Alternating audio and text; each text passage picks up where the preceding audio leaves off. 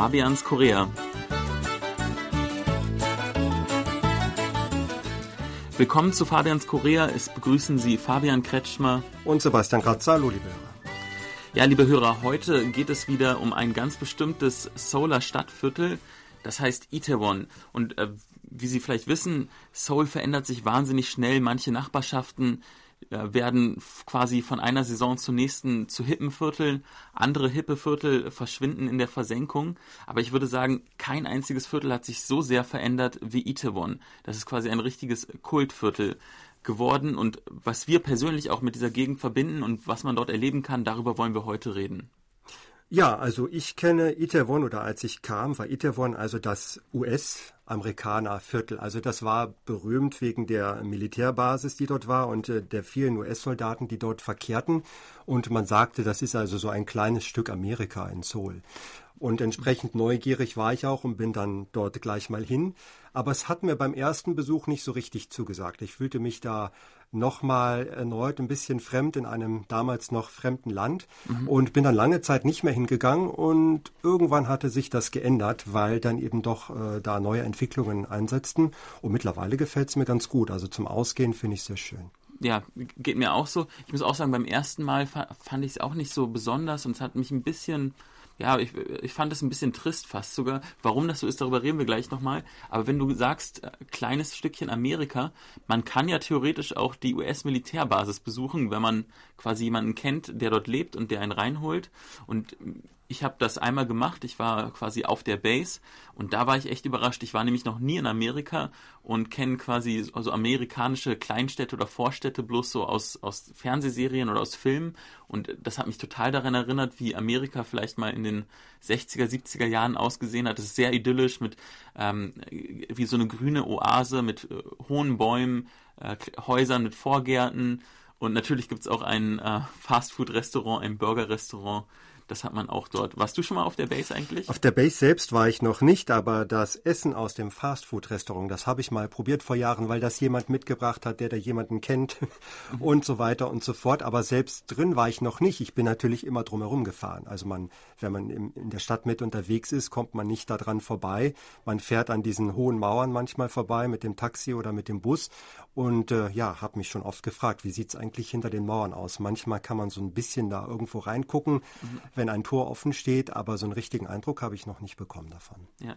Derzeit ziehen die Soldaten ja auch weg und die Solar Stadtregierung möchte aus dem aus der Militärbasis einen riesigen Park machen und man fühlt sich da schon so ein bisschen wie vielleicht in Berlin an, an den Tiergarten erinnert oder in New York an den Central Park, weil es ja wirklich ein riesiges Gelände ist und mitten in der Stadt. Und ich glaube, das wird auf jeden Fall die Gegend nochmal weiter aufwerten. Ja, ich kenne die Pläne auch schon seit mehreren Jahren und ich habe mich damals auch sehr gefreut, als das bekannt gemacht wurde.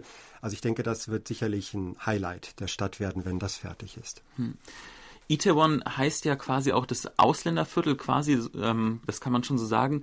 Dort gibt es ein äh, muslimisches Viertel, also das größte muslimische Viertel in ganz Korea. Äh, es, man spürt den amerikanischen Einfluss, aber es gibt auch viele Diplomaten, die dort wohnen oder auch sehr viele äh, Korrespondenten, fast alle von, von denen, die ich kenne, wohnen eigentlich auch mehr oder weniger in der Gegend. Und man spürt quasi, dass da ganz viel ja, ausländischer Einfluss ist, zum Beispiel äh, kulinarisch. Also wenn man wirklich mal authentisch sagen wir mal, marokkanisch essen gehen will oder südafrikanisch oder eigentlich e-, egal was, man findet das vor allem in Itaewon. Äh, genau deswegen bin ich dann auch irgendwann nochmal dahin gegangen, vielleicht so um 2005 oder 2006.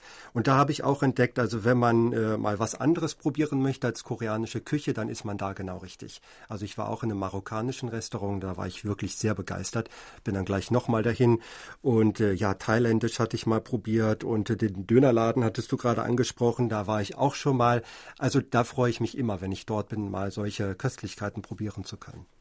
Und das Viertel ähm, ist ja mittlerweile immer beliebter unter Koreanern. Also als ich das erste Mal in Itaewon war, war das wirklich ähm, ein ja, amerikanisches Viertel. Und heute würde ich sagen, sind 80, 90 Prozent der Besucher, die Itaewon besuchen, ja, koreanisch.